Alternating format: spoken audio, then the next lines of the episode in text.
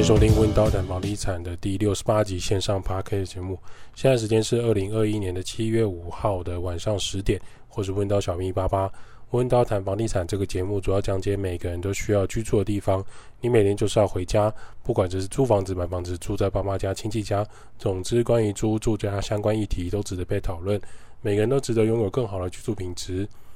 温刀是一个租赁管理公司，我们营业项目有帮屋主代租代管理、包租代管、装潢设计、装修工程、布置软装设计。有官方网站、IG、Facebook 供大家去做连结。目前从五月到七月都在混乱的台湾，因为疫情闹得大家非常的沸沸扬扬，人们目前已经呈现了一个不自由无宁死，可以不卫生，但不能没有夜市；可以防疫，但不能规定约束我们待在家里。因此天气炎热，偶尔多云，风很大。周末的这种天气凉爽好天气，你去挤好事多了吗？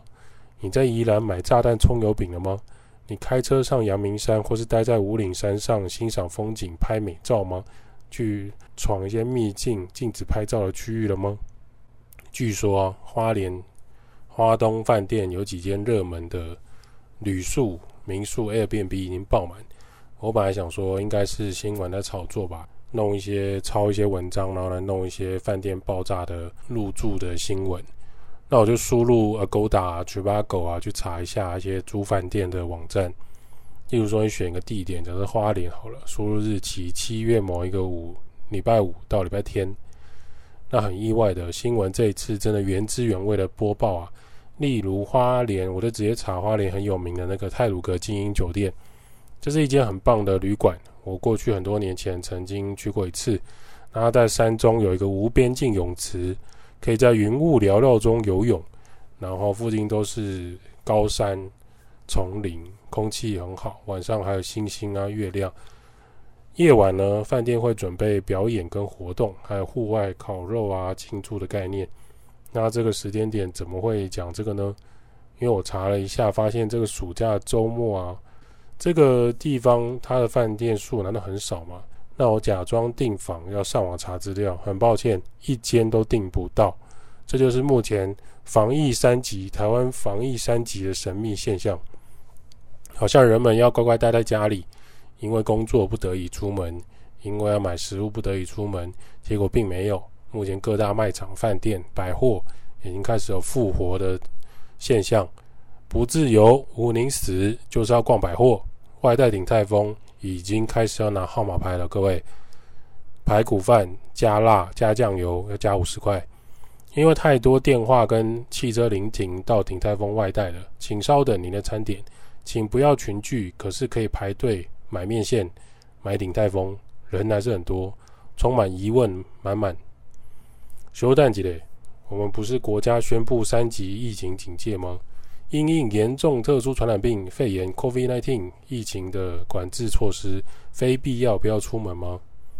有一个乡民啊，他在网络上写说，他端午连假本来想要去台东玩，结果疫情压开，他就退订了这个连假的饭店。几天之后，好奇去网站上查一下那个饭店，发现秒被订光。他原本订的那个饭店，觉得自己是不是很傻？下面各种乡民就是反讽啊、骂爆啊。那这篇文章啊，其实也偷偷的显示出一个现象：台湾的饭店默默的有被订满的状况。你说新闻有没有去播报这件事情？就是有来稍微报一些冰山一角。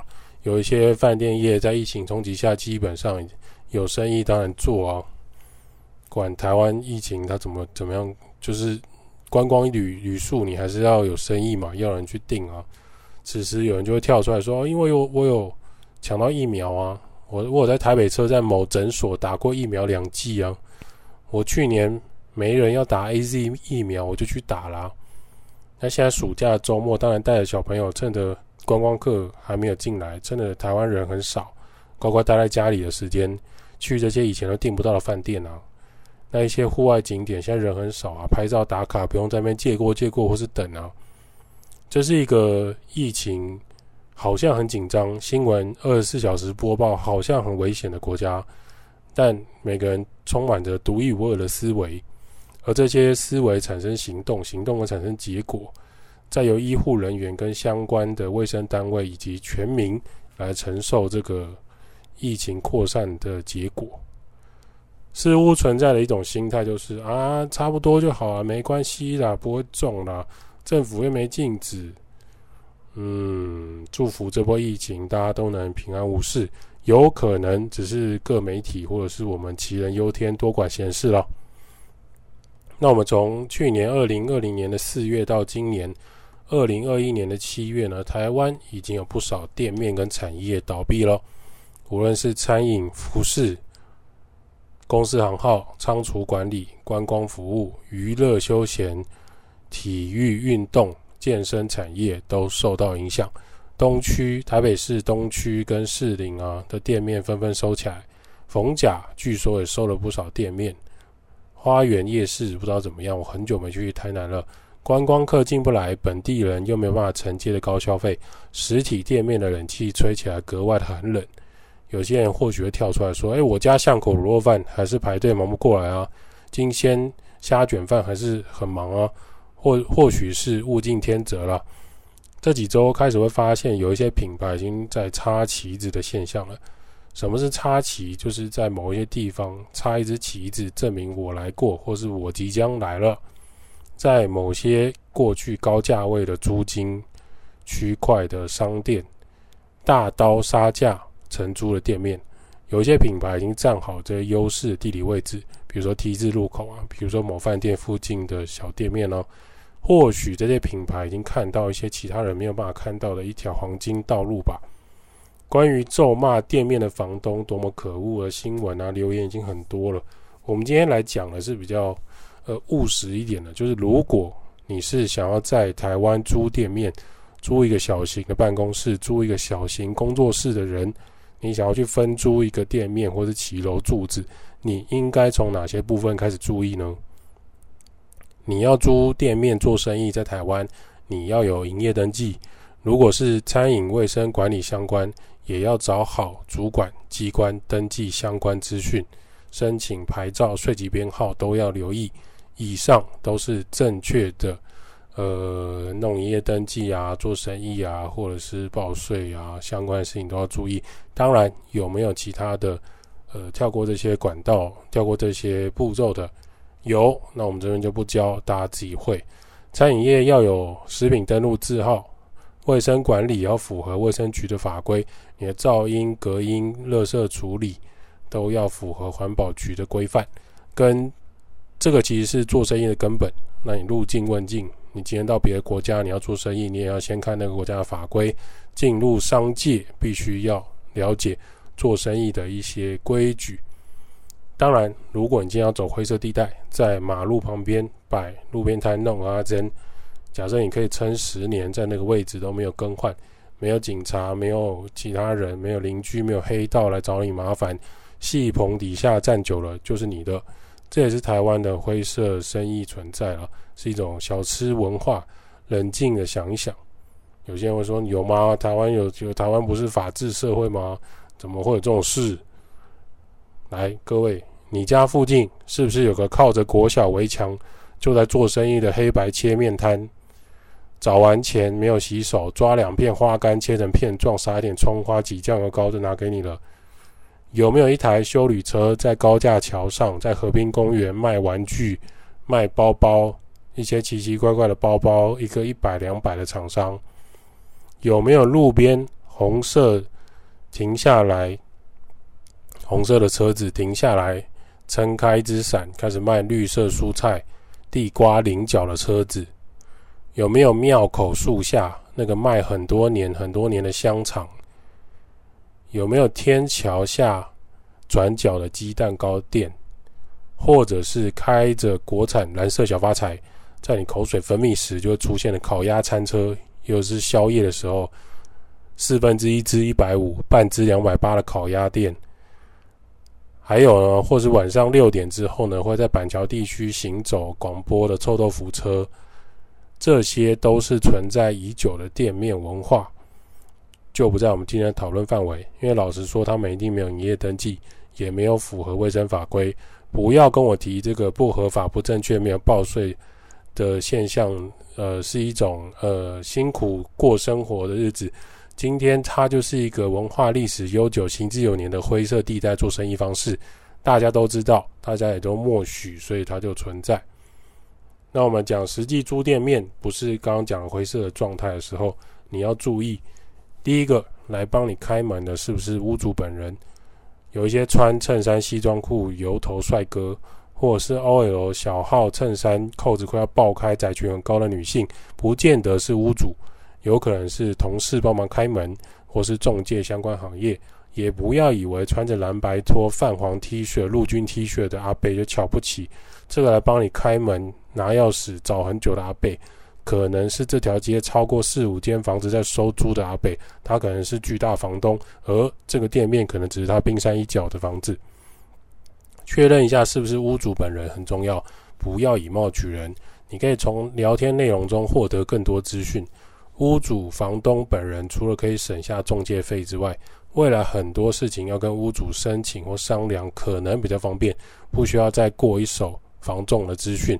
但是这个也是见仁见智，有一些状况或条件下，在这种商业租店面跟商务中心，你透过合法的跟专业中介在做生意跟开店，有时候你会比较有保障，因为中介公司有很强的法务，有很强的律师可以帮你处理很多事情，至少你不会被老屋主制定游戏规则吃得死死的。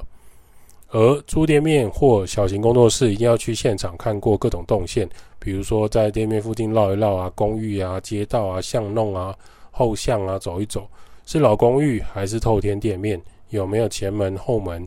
你实际承租之后可以使用的范围到哪里？要确认清楚。有一些是半间店，有一些是骑楼两根柱子，有些只有一根柱子，有些是骑楼的两根柱子在外推的遮雨棚。还可以弄一个 L 型吧台，下面放站板。究竟可以使用区域范围到哪里？是真实可以画出范围的。如果屋主或是来开门的这个人他也讲不清楚，你就要留意了。这往往有可能是你未来做生意的一个巨大障碍点。有些人生意做得太好，挡到隔壁摊位或是邻居眼红，每天吃饱太闲，打一九九九电话狂检举。或是找立委议员到现场飙骂一顿，用选票压力施压给你，无法让你做生意。要做生意租店面，千万要注意这些使用范围，你都要设想考虑进去。再来，承租店面是不是可以装潢？可以装潢到什么程度？地板可以敲掉吗？可以换成木头地板吗？可以贴塑料地砖吗？窗户可以从原本的木头窗换成气密窗吗？可以装我们的干燥花吗？不租之后，你的店面装潢要不要复原？你原本的水电管路是不是有漏水、漏电、跳电过？这些除了口头确认之外，你也要记得写进你们、你跟屋主、你跟房东的租赁合约里面，千万不要跟屋主把干净啊！嘿，不要紧啊，拢会晒啦，你先用啦，这些小事，哎，对，啊，等你未来店面生意或是你公司生意蒸蒸日上。这些小事就变成一根一根的刺，刺在你必须面对屋主要涨租金、要求更多限制的时候，而合约上什么都没写，因为有人当初就口头讲讲而已。退租之后，确认一下退租之后店面或工作室是不是要装潢还原，还是拆光光？拆光光就是还原吗？如果要还原，要还原到什么程度呢？这些在谈租约的过程中，就可以知道对方的呃心理状态是大方还是他都不清楚，或是打哈哈带过，或是台语很溜，但实际上呃很多东西并没有办法写到合约里面。装潢成本通常下去少则五十万，多则两百万、三百万。之前有朋友做连锁药局，光装潢就花了四百多万。如果屋主没有讲清楚可以装潢，你这些百万的装潢就会像丢进水里一样，扑通就没了。千万要注意，不要冲动就租下来，却没有去谈这些装潢事宜。未来状况发生，你会欲哭无泪。今天你是要做生意，你不是要租一个三房两厅，押金两个月就结束了。当你厘清可不可以装潢这个店面，你还要确认一件很重要的事情：屋主。是不是可以给你一段装潢期？例如说，好，今天七月五号，那你可能约定七月十号跟房东来做签约，这个店面是不是可以从八月十号开始起算起租日？原因是你租店面需要准备期间，不管你是要做工作室，例如说美甲工作室、美发工作室、烘豆的地方、烘咖啡豆的地方、网拍办公室、餐饮店家，你都需要准备期间。就算你不用任何装潢，你总需要搬桌子、椅子、各种设备、冰箱到你的店面吧？那你搬这些物件、买这些东西、移动规划，你都需要时间。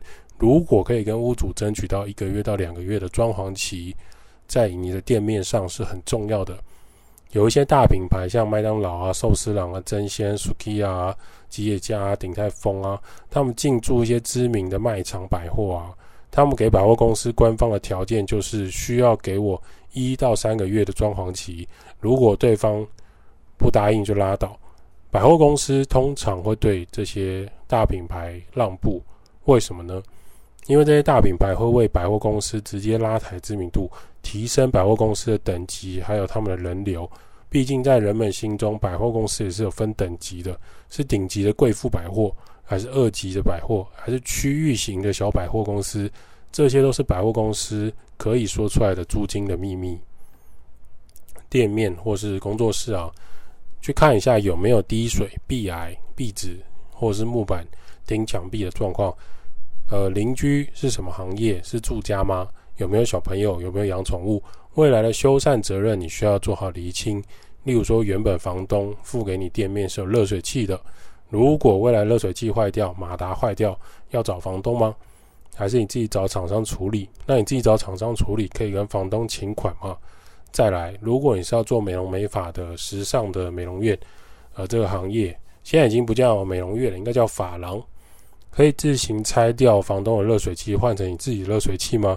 因为传统热水器根本来不及处理多台洗头区域，这一点势必要注意。美容美发大概。五支吹风机，还有两台烘灶，加上冷气开到十六度，会不会跳电？这可能也要去巡查一下它的电线走走法。啊，变电箱打开看看，押金是几个月呢？有些人会以为说啊，租店面是不是押金的上限就是两个月？这一点可能就有点误会喽。商业跟店家的押金是双方协议好就可以，没有一定要两个月为上限。可不可以收三个月、四个月，或是凑整数？当然可以。为什么这样子？政府不是说押金只收两个月吗？No，不是这样的。提到政府，我们就来讲法规。从法规来看，根据租赁专法资讯解说，《租赁住宅市场发展及管理条例》第三条第一款，本条例用词定义租赁住宅是指出租供居住使用之建筑物，由租赁住宅市场发展及管理条例第三条第一款可以得知，该法专属规范用在居住使用之租赁关系。所以，你今天是营业使用的租赁关系是没有在这个规范里面的。如果你案件纯粹是营业使用，就不适用于这个租赁住宅市场发展及市场发展及管理条例相关规定。因此，店面的押金，如果房东跟你说要收三个月，你也同意了，那么你们双方同意协议好写下来，就可以收三个月的押金。假设月租金是五万的店面，你第一次就要付出押金三个月十五万，所以你第一次要缴多少钱？五万加三个月押金是二十万，租下这个店面。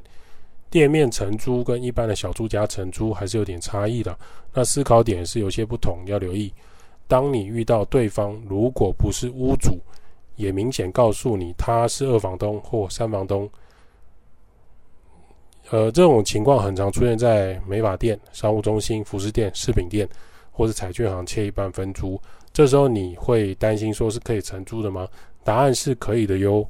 不过你要确认对方真的是跟原屋主租这个房子的二房东，而且原屋主有同意他做这个转租的行为。正常内政部红色那本租约都会注明记载可以或不可以转分租。如果原屋主大房东是不同意他分割或转租这个店面的，那你跟他承租这个店面或是柱子，就会有状况。到时候发生事情，你会得不偿失。除了店面切一半，或是那种玻璃大楼办公区域的商务中心分租，还有什么情况需要找到这种出租呢？例如，你一楼店面啊的骑楼，作为餐饮的规划，比如说一边卖吃的，一边卖饮料，这个在中南部啊，三台北新北市的三重、中和、新庄、台南、万华等等区域，呃，很常很常见。一楼的店面可能是诊所。那外面骑楼分两边，一边卖红茶冰，一边卖香港鸡蛋仔或是咖喱鱼蛋。这时候你就要确认一楼的店面是房东的，还是他有跟屋主达成协议，可以租骑楼分租给别人呢？细心的人或认真的人，这时候可能会问：那么要不要跟公寓其他住户来确认这个一楼的产权？老实讲，呃，你没有办法确认，因为这一块很灰色了。一楼的骑楼的柱子，到底是不是属于一楼店面屋主的使用范围呢？如果按照消防法规来看，按照逃生区块来划分，按照建筑师的防火区块来看，一楼绝对不可能，一楼的这个骑楼啊，或是一楼的柱子啊，绝对不可能成为店面的商业使用，还可以给你快炒什么意大利面一百块，大火快炒什么海瓜子、鱼香茄子。各种炒面、炒饭出现在一楼的骑楼都是很奇特的现象，甚至可以说是很危险的事情。你试想，你正面看一个公寓的出入口，左边骑楼柱子有大火快炒，右边骑楼柱子卖十元炭烤，你觉得你住在这个公寓的出入口这样的骑楼安全吗？而且你试想，正常状态下的骑楼会有天然瓦斯管线拉到骑楼门口吗？当然是不会啊。那一楼的柱子哪的水水龙头可以使用？有没有电源插冰箱？或者是一楼店面前面这些店家，如果他没有办法用延长线或发电机来处理这个电力，就是使用瓦斯桶还有快煮火嘴来煮餐点、煮茶、弄饮料，你不觉得这样的骑楼其实有点呃有点危险，但是又行之多年了吗？所以正义的你很正义，正义魔人。跑去跟这些店面指着他们喊说：“骑楼做生意是违反消防法规的，你们占用骑楼走道。”我觉得你应该会被这些店面打到飞起来，弄布袋揍一顿。毕竟人家楼上住户跟一楼店面做生意，你在这边胡说八道，挡人财路如杀人父母。更何况有些骑楼卖锅烧意面的，卖好吃炸鸡翅的，卖当归面线的，卖豆花的。他一卖可能就是十年、十五年，甚至二十年，你还没长大，他就在卖了。轮得到你在这里给他们上消防课程吗？有一些排队的台湾民众还会告诉你：“滚，人家摊贩辛苦做生意，我从小学吃豆当猫猫，还带小朋友来吃。”这一块就是我说的灰色地带。你说，呃，这个骑楼的产权还没有确认，真的不能做生意吗？我只能讲了，戏棚底下站久了就是你的。不然你告诉我，夜市两条中间为什么还可以再摆一条摊贩？这些就变成台湾所谓的小吃文化。当你遇到店面不是原屋主，只是店面房客，或是店面骑楼的房客，你要跟他租一条柱子来卖耳环、卖假睫毛、卖饰品、卖各种杂货、雨衣、安全帽，是 OK 的。但是你要确认好对方的租约跟身份就 OK。如果对方跟大房东的租约只有一年，那你跟他，他要跟你租三年，就很明显不合理。这一块你还是要有一点警觉性的。通常会需要租这种比较小的空间，或是分租。其实大家求的就是租金便宜。例如原本一整间租给呃发廊，时尚的发廊，可能因为疫情影响，生意受打击，好吧，他把店面切一半，一半租给彩券行，一半是发廊，那一人扛一半的房租。那如此，每个月大家燃烧的成本就会下降。关于租店面的资讯，还是还有很多东西可以分享。我们下一集会跟大家继续做解说。如果最近你跟家人正有打算去租一个店面的话，你跟几个伙伴正打算冲动租下商务中心，在冲动之前，请留意上面温刀整理的几个重点，深入做研究，也许你可以避开一些不必要的创业陷阱。温刀照顾访客就像我的家，代租代管、包租代管、装修工程、布置设计。Podcast 分享租屋投资房地产。今天的温刀谈房地产先到这儿。如果有什么想法，欢迎五星吹捧起来，我们就回答你的留言。